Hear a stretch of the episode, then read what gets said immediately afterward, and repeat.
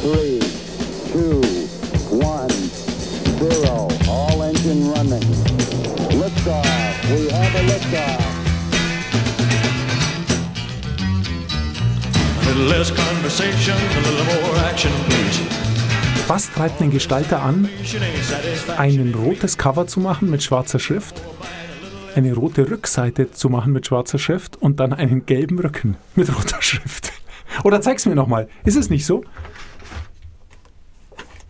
Genau. Ach so, nee, alle Farben sind gemischt. Schwarz-weiß, gelbe Schrift auf rotem Buchrücken. Nein, Buchcover. Und rote und schwarze Schrift auf gelbem Buchrücken.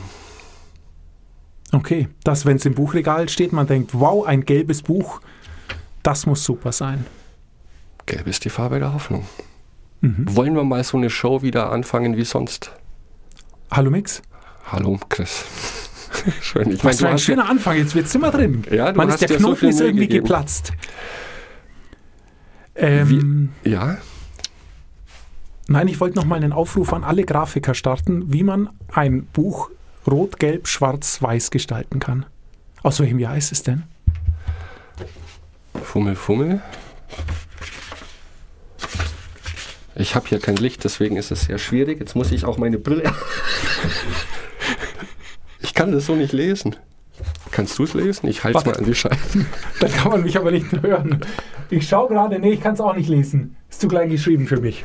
Okay. Macht nichts. Ich, ich pack's in die Shownotes. Bitte, ja. Und ähm, gut, wir haben jetzt eine Minute 40 Sekunden verbracht, ohne irgendwas äh, Produktives zu leisten. So geht's nicht weiter, Mix. Es geht so nicht weiter. Was hast du dabei?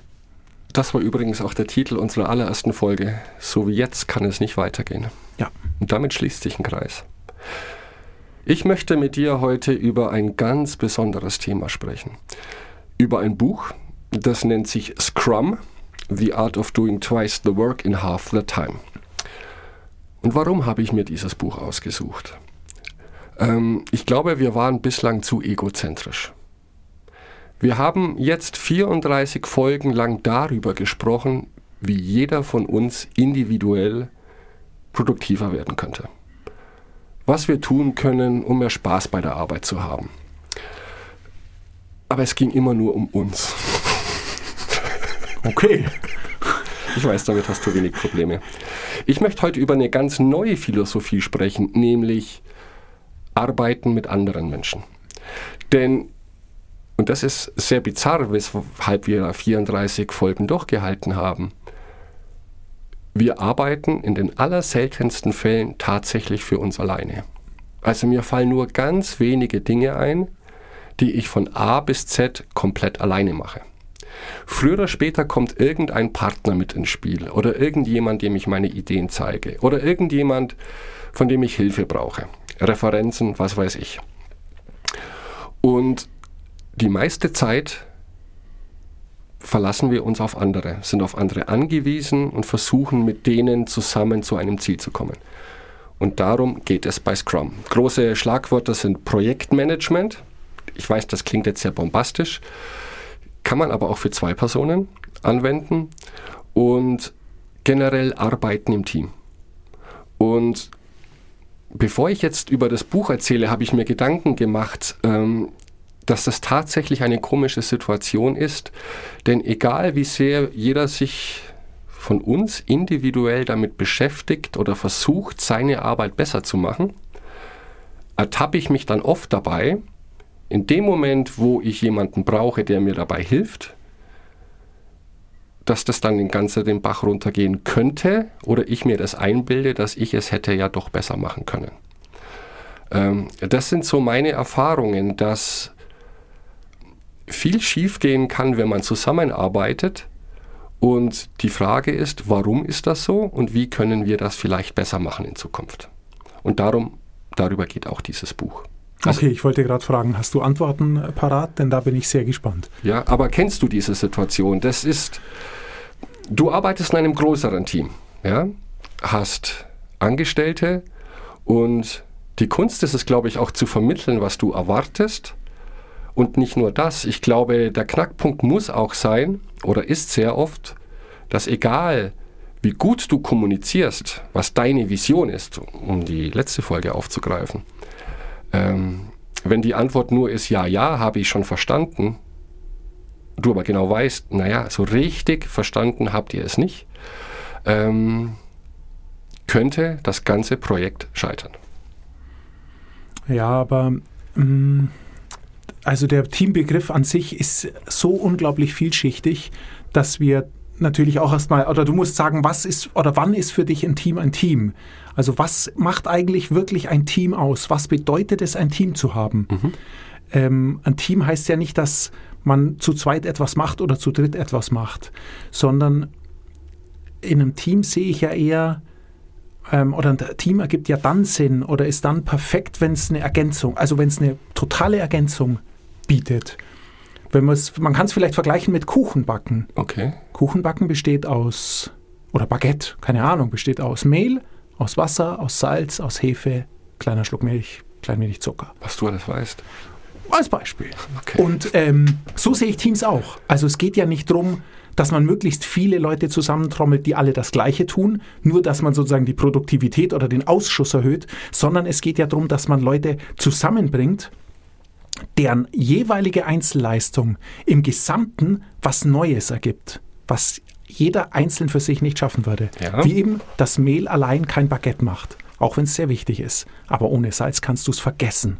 So, und dann ist, finde ich, das macht, finde ich, das ideale Team aus, dass du weißt, was wird das Endergebnis, das du haben willst und welche Expertise brauche ich, um diese Sache zu erledigen. Und dann, das finde ich, ist für mich, also das ist so der Begriff des, das ist das Team, wie ich es definieren möchte gern. Weil dann ist es klar, was gemeint ist. Es geht einfach um eine, eine Aufgabe, ein Ziel, ein Resultat, das nur zu schaffen ist, wenn unterschiedliche Leute mit unterschiedlichen Fähigkeiten zusammen an einem Ziel arbeiten und sich dadurch ergänzen und zum Baguette werden. Also im Übertrag. Ja, ich zum okay, jetzt werden. kurz zusammengezogen. 100 Prozent, genau da wollte ich dich haben. Und ich denke, das ist auch die Idee von allen Organisationen, die zusammen an etwas arbeiten, das man dann wahrscheinlich sehen kann. Also große Autofirma ist eine Organisation, ist so nach deiner Definition dann auch ein Team. Jeff Sutherland geht sogar noch einen Schritt weiter. Es ist ein Autor, oder? Genau. Okay. Zu dem sage ich gleich noch was, weil der hat eine ganz interessante Vita. Und da können wir uns alle noch eine Scheibe davon abschneiden, um irgendwann ich auch solche Bücher mit rotem Cover und gelbem Rücken zu veröffentlichen. Ähm, für ihn ist ein Team sogar noch viel, viel kleiner. Denn wenn wir uns diese Organisation anschauen, deine Firma, viel größere Firmen, kleinere Firmen, in, in der Denkweise sind die nicht auf Teams ausgerichtet, sondern sind immer noch sehr kleinteilig organisiert. Du hast eine Produktion, du hast eine Marketingabteilung, du hast vielleicht eine juristische Abteilung. Und laut dem Autor ist das schon das allergrößte Problem. Für ihn ist ein Team eine ganz kleine Organisationseinheit, in der alle gleichberechtigt aus allen Aufgabengebieten zusammenarbeiten, um ein Ziel zu erreichen. Mhm. Funktioniert in der Theorie toll, in der Praxis wohl leider nicht so. Bevor ich darauf eingehe und Jeff Sutherland nennt das, die Welt, wie wir sie kennen, ist kaputt. Und da habe ich natürlich sofort aufgehorcht. Das gefällt mir. Das könnte ein guter Titel werden. Jeff Sutherland ist auch schon etwas älteres Semester, 1941 geboren.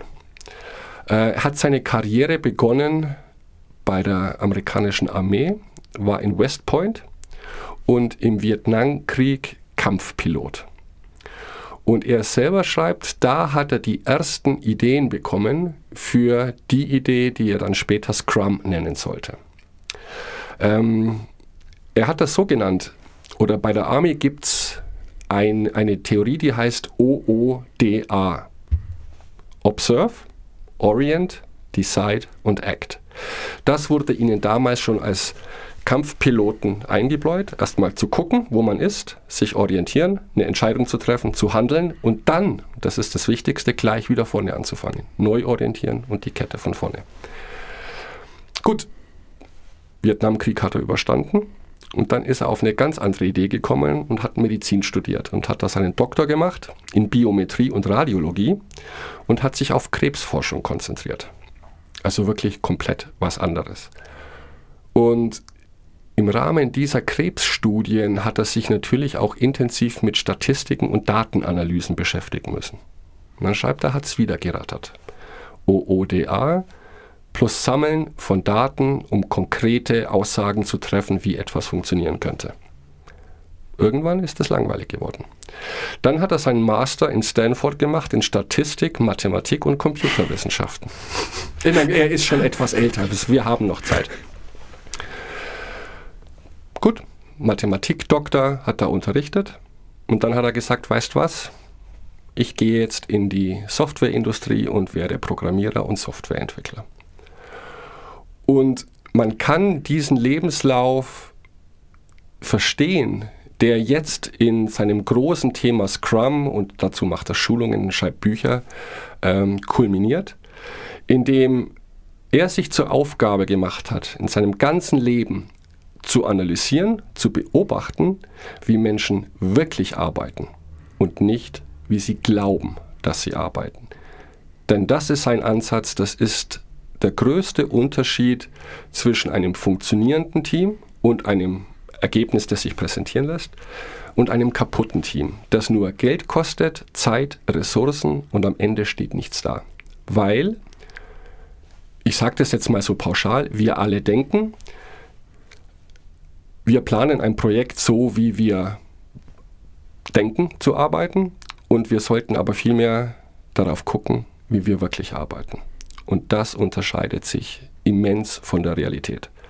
Aber wie wollen wir messen, wie wir wirklich arbeiten? Das lässt sich doch am Ende nur vom Ergebnis ableiten. Ja, es geht jetzt nicht nur um das Messen, sondern ein Team sollte so darauf aufbauen, wie Menschen am besten arbeiten und nicht wie es ihnen aufoktroyiert wird. Mhm. Ich gehe mal einen Schritt zurück. Dein Airstream. Du hast in einer unserer ersten Folgen ein Gantt-Chart entwickelt, äh, basierend auf dem Rückwärtskalender. Genau. Wie ist der Stand der Dinge? Bist du im Plan? Ähm, ja, bin ich. Ich bin ziemlich genau im Plan. Ich glaube, er sollte laut meinem Plan in der letzten Aprilwoche zum Innenausbau. Okay. Und er geht nächste Woche zum Innenausbau. Also ich bin zwei oder drei Wochen zu spät dran, was aber kein, noch kein Stress ist, weil es sich noch aufholen lässt. Das ist kein Stress? aber das Gantt-Chart passt nicht zur Realität. Nicht mehr, nein, es hat lange gepasst. Also ich will nichts hören, mein Gantt-Chart war fast perfekt. Okay, und wie viele Personen arbeiten an diesem Projekt außer dir? Mm, zehn, zehn, alles in allem, ja. Und die kennen alle die Idee dieses Gantt-Charts? Ähm, nein, also okay. da war es, da, das ist keine Teamarbeit das ist tatsächlich keine Teamarbeit. Und natürlich ist es sehr ähm, Gantt-Chart-Arbeit, denn man muss in der Regel einen Schritt abschließen, bevor der nächste Schritt gemacht werden kann. Mhm. Und sozusagen jede Verzögerung, die eine Stelle einbaut oder sich in einer Stelle ergibt, hat verzögert alles nach hinten raus. Wenn jetzt mein Sattler, der einfach ein klein wenig länger gebraucht hat, wie gedacht, um die Markise zu restaurieren, dadurch verschiebt sich alles nach hinten. Es ist eigentlich natürlich ideale Teamarbeit, weil es bringt jeder eine gewisse Expertise mit rein, aber wir arbeiten nie gemeinsam an dem okay. Projekt, sondern immer Schritt für Schritt. Also jedes Gewerk hat einen eigenen Slot sozusagen und muss in der Zeit seine Arbeit machen. Und es sind auch verschiedene Personen aus unterschiedlichen Firmen daran beteiligt. Genau so das ist es, ja. ja. Fremdbeauftragt. Ja. Ähm, ich reite deswegen so drauf rum, weil Jeff Sutherland sagt, er hat in seinem ganzen Leben, angefangen beim Militär, über die Arbeit an einer Universitätsklinik als Mathematikprofessor und in der Softwareentwicklung. Noch nie ein Gantt-Chart oder Gantt, keine Ahnung, Chart gesehen, das stimmt. Die sehen super aus. Tausend verschiedene Farben, verschiedene Daten, wer tut was, bis wann. Es hat noch nie funktioniert. Und es ist jetzt kein Vorwurf. Du bist jetzt vielleicht zwei bis drei Wochen hinterher, aber im Prinzip arbeitest du allein. Ja, es ist jetzt mhm. kein klassisches Unternehmen. Und jetzt stell dir vor, du hast äh, das FBI, du hast Unternehmen wie Siemens, du hast Unternehmen wie Apple. Es kann nicht funktionieren, sagt er. Denn solche Gantt-Charts werden ja nur dafür entworfen, weil es ein Management gibt, das wissen will, wie lange dauert das, was kostet mich das und wann ist es fertig, so dass ich es verkaufen kann. Was ja sehr legitim ist. Es ist sehr legitim, aber Genau. es angeblich funktioniert das so nicht. Denn, und das ist sein größter Vorwurf, und da bin ich bei ihm, ähm, es gibt immer Probleme. Und wenn wir versuchen, ein Projekt, das vielleicht drei bis fünf Jahre dauert, in Gantt-Charts zu zwängen, versuchen wir das Unvorherbar Unvorhersehbare zu planen.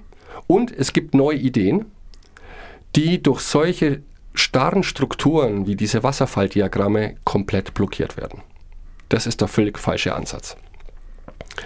Und ich glaube, wir haben schon mal drüber gesprochen. Das Hauptproblem ist, und da habe ich dann eine Hausaufgabe für dich für nächste Woche, niemand von uns kann wirklich schätzen, wie lange etwas dauert. Auch wenn du das tagtäglich machst, eine Aufgabe, du hast nicht die geringste Ahnung, wie lange es wirklich dauert. Weil wir uns selber belügen, weil wir anderen gefallen wollen. Wenn mich mein Chef fragt, wie lange brauchst du jetzt für den Bericht, dann sage ich, boah, dann habe ich den einen halben Tag. Aber schon wohl wissen, dass das vollkommen unrealistisch ist. Und wenn wir das Ganze hochrechnen auf Teams in Anführungszeichen, wo 100 Menschen beschäftigt sind, ähm, über einen Zeitraum von fünf Jahren, und wenn man das hochrechnet, dann muss das wohl in die Hose gehen. Ich gehe davon aus, du hast gleich eine Lösung dieses Problems. Nichtsdestotrotz Nein, es will ist ich eine noch, Hausaufgabe für ich will, ich will äh, nochmal, oder ich muss eine Lanze brechen für das Gantt-Chart. Okay. Denn ähm, was wir auch schon gepredigt haben, was Organisation, was Planung, was unseren Rückwärtskalender angeht, es ergibt für mich alles enormen Sinn. Denn mir ging es darum, als ich den Airstream, um bei diesem Beispiel zu bleiben, geplant habe, musste ich einmal vom Start bis zum Ende komplett also sozusagen gedanklich durcharbeiten, welche Schritte ich brauche. Ja. Und die in einem Gantt-Chart niederzuschreiben, war Gold wert. Denn da konnte ich zumindest schon mal gedanklich überlegen, äh, gedanklich festlegen, wie lange hat jedes oder vermute ich, dass jedes Gewerk braucht und welches Gewerk brauche ich überhaupt, um jeden Schritt bis zu dem fertig ausgebauten Wohnwagen am Schluss zu haben. Und natürlich gibt es Anpassungsbedarf. Das sei mal dahingestellt. Aber ich habe immer eine Orientierung. Und ob ich jetzt drei Wochen zu spät dran bin, spielt für mich keine Rolle. Natürlich, du hast recht, ich bin jetzt mal sozusagen von der Verantwortung her und auch vom Ergebnis her alleine. Da ist man sowieso lockerer, als wenn ich Abgabetermine oder was auch immer hätte. Aber jetzt weiß ich, okay, ich bestehe jetzt an diesem Punkt, es hat zwar länger gedauert, aber voraussichtlich kommen jetzt noch dieser, dieser, dieser und dieser Punkt und dann bin ich fertig und alles wird sich um drei Wochen nach vorne verschieben. Und das ist nicht schlecht. Nein. Denn alles andere wäre ein totales Chaos. Und natürlich ist es extrem wichtig gewesen für mich, schon relativ weit vorausschauend zu wissen, okay, bis wann muss was sein. Denn viele Leute, die da, für dies ist es ein spezielles Projekt, man braucht spezielle Fähigkeiten, die sind nicht einfach verfügbar. Und da war es unendlich wichtig, sagen zu können, passt auf, wahrscheinlich in zwei Monaten circa komme ich mit diesem und diesem Ding. Was müsst ihr organisieren? Müsst ihr spezielle Materialien bestellen? Kannst du mir einen Slot frei machen? Zwei, drei Tage wirst du brauchen, um diesen Ding. Also ich fand es extrem wichtig und ich fand es extrem gut. Dieses Gantt-Chart, du hast recht. Jeff auch ich kann mich, recht. Jeff, Jeff und du, ihr zwei habt recht. Auch ich kann mich nicht erinnern, dass jemals ein Plan genauso aufging, wie ich es mir gewünscht habe. Aber er war für mich immer eine extrem wichtige Orientierung. Deshalb bin ich gespannt, was Jeff vorschlägt. Genau. Planen ist super.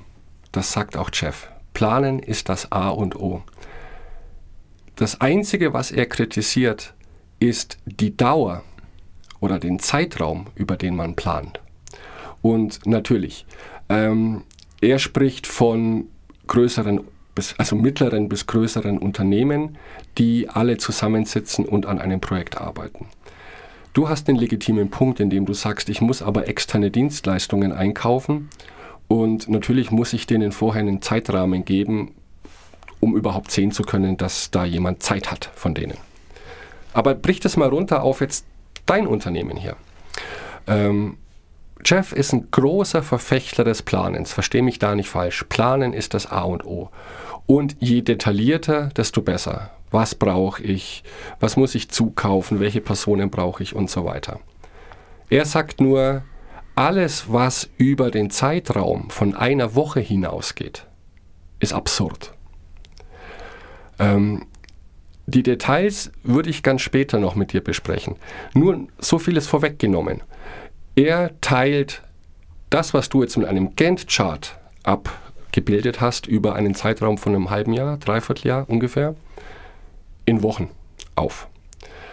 Das verhindert nämlich den einen Punkt, den ich zu Beginn der Sendung erwähnt habe, dass wir nicht wissen, wie lange etwas dauert. Das heißt, wir tun etwas und wir können von Montag bis Freitag absehen, was haben wir geschafft in den Zeitraum, um dann hochrechnen zu können, wie lange wird etwas wirklich dauern. Die meisten Projekte beginnen aber umgekehrt. Irgendjemand kommt und sagt, ich brauche bis in zwei Jahren muss dieser neue Prototyp von diesem Auto muss fertig sein. Legt los. Und dann, wenn man diesen Auftrag haben möchte, sagt man natürlich. Dann mache ich einen Gantt-Chart, um genau zu planen, bis wann wo was fertig sein muss. Und das ist der erste Schritt zum Versagen, denn über diesen Zeitraum kannst du nicht planen. Du kannst aber, und das finde ich super spannend, wenn du mal beginnst zu arbeiten und ein Team beieinander hast, wie wir das machen, später mehr dazu, kannst du innerhalb von einer Woche abschätzen, wie viel haben wir von diesem Projekt geschafft. Und dann machst du das ein, zwei, drei, vielleicht vier Wochen dann hast du einen Durchschnitt. Und dann kannst du hochrechnen, wie realistisch etwas ist. Und dann kommt eine zweite Ebene hinzu. Sagen wir mal, du hast dich verpflichtet für zwei Jahre ist Abgabe. Und du siehst, dass mit deiner Vorhersage nach einer Woche, du kommst da nie hin. Du musst also schneller werden. Und auch da bietet er ein paar ganz praktikable Tipps und Tricks, um ein Team schneller zu machen. Und im Herzen dieser ganzen Philosophie steht tatsächlich das Team und die Problematik, dass die komplette Geschäftswelt eigentlich auf Individuen ausgerichtet ist. Weil wie läuft es denn auch bei dir zum Beispiel in der Firma oder bei mir? Wir stellen Einzelpersonen ein. Logisch, du kannst kein Team einstellen. Du stellst immer eine einzelne Person ein. Und dann hast du zum Beispiel zwei Kandidaten, ähm, die alle super sind. Perfekte Qualifikationen tolles Studium, tolle Referenzen. Nur der eine hat für sein Studium plus ehrenamtliche Arbeit und was weiß ich alles vier Jahre gebraucht. Der andere hat acht Jahre gebraucht. Wen nimmst du?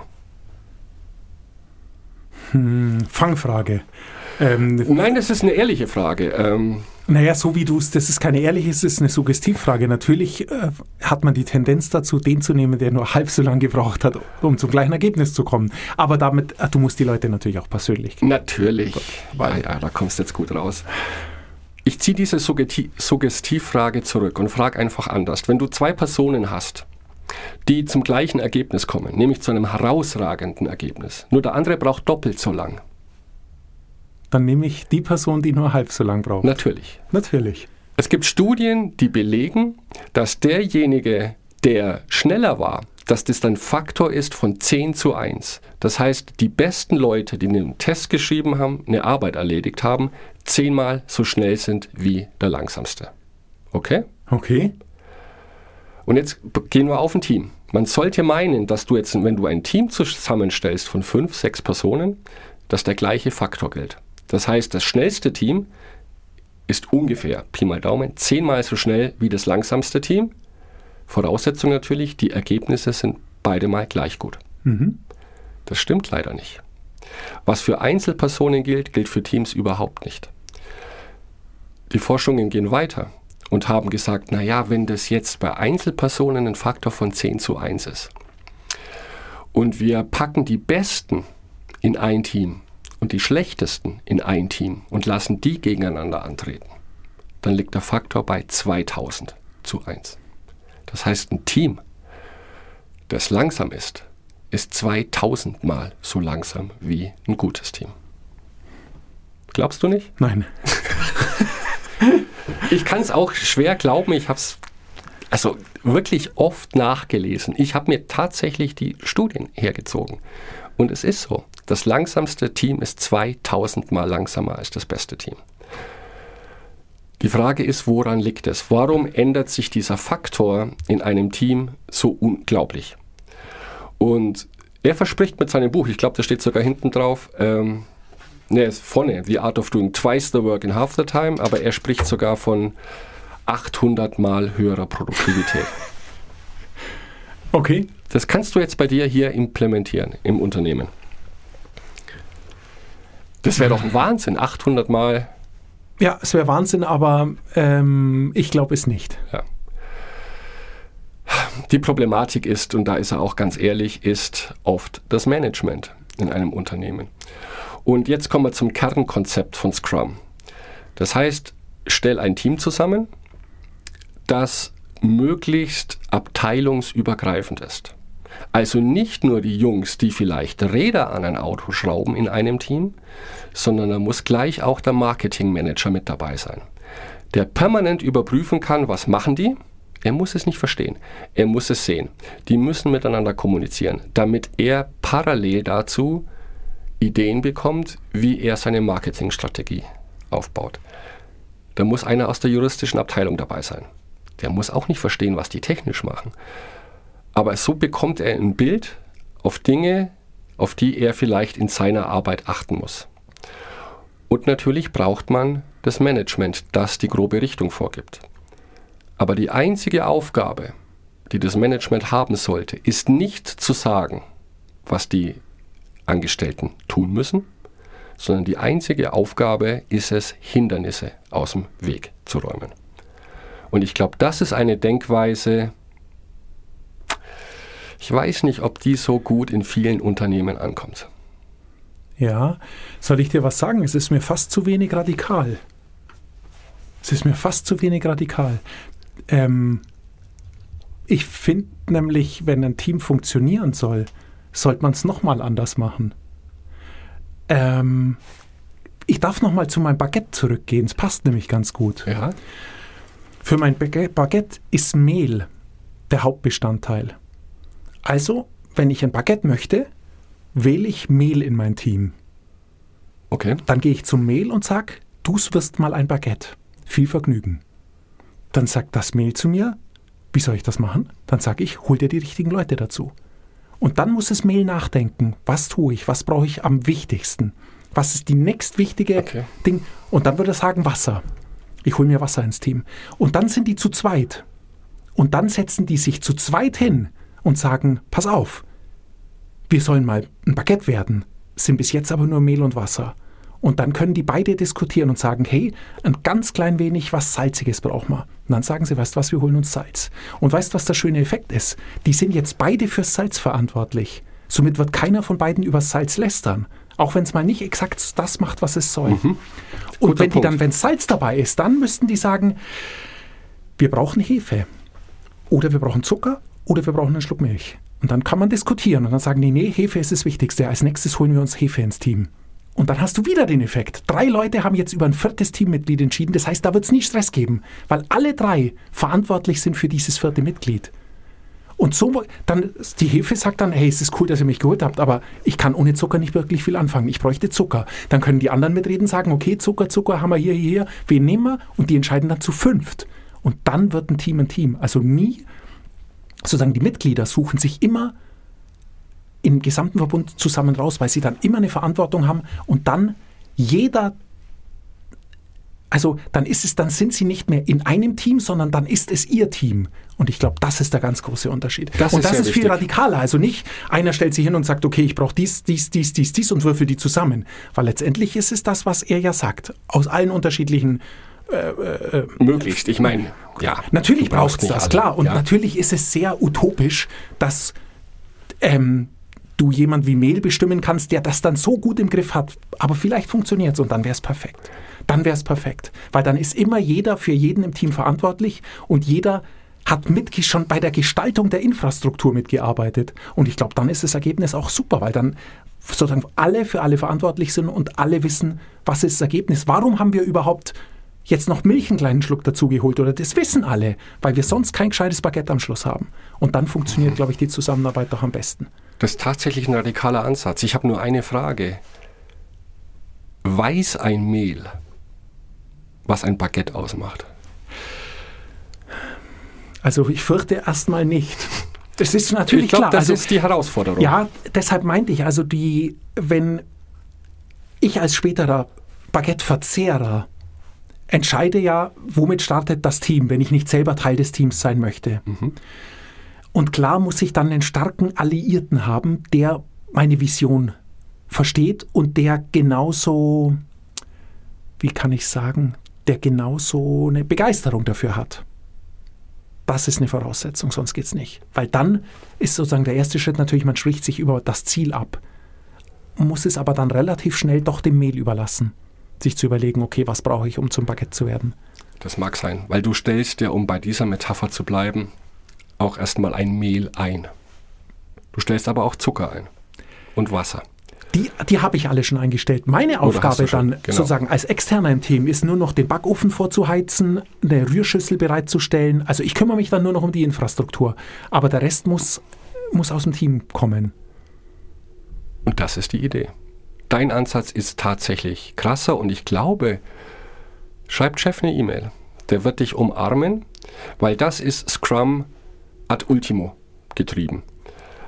Einfach zu sagen, wir wollen jetzt dieses Produkt auf den Markt bringen.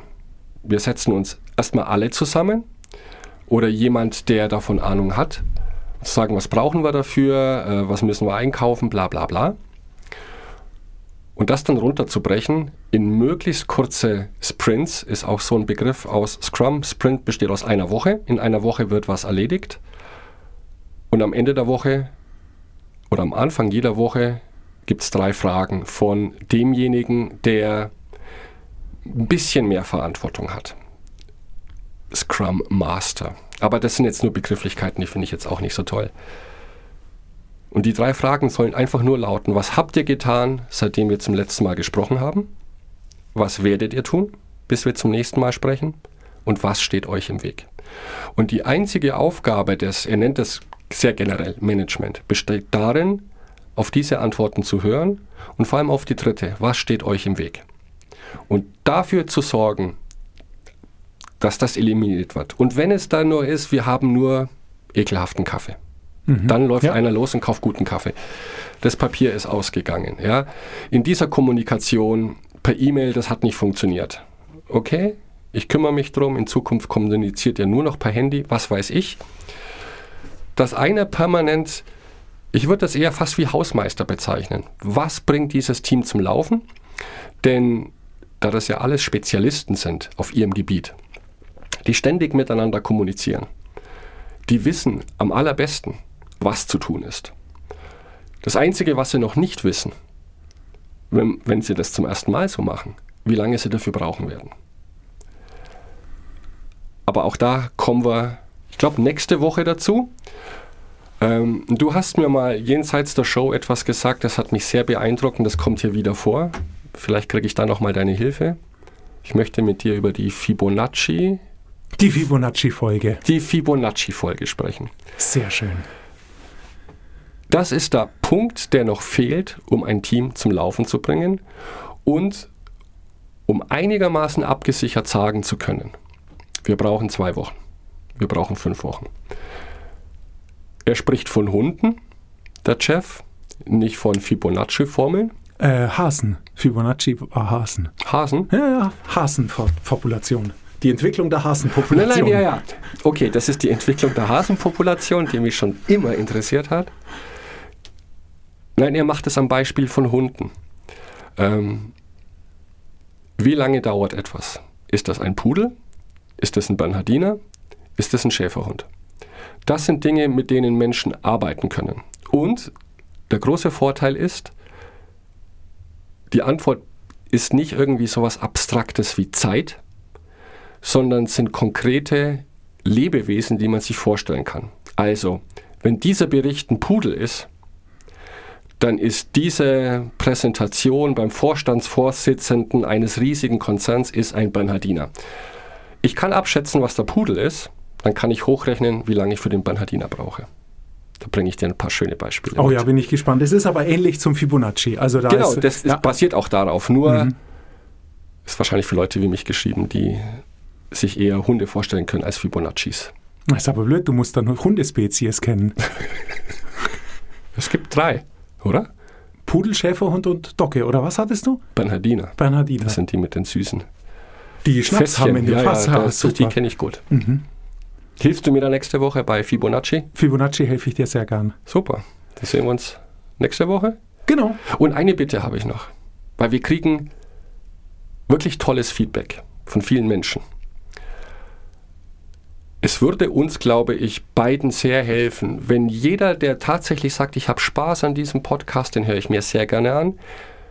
Kleine Aufforderung, bitte, geht in die Podcast-App eures Vertrauens und gebt eine Bewertung ab. Das würde uns wahnsinnig helfen und uns auch zeigen, ob wir weiterhin auf dem richtigen Weg sind. Und ansonsten jederzeit gerne Input an info.kosok.de oder gern, was gibt's alles, dieser Apple, Spotify.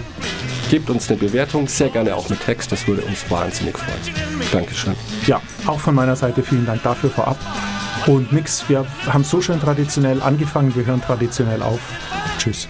Tschüss.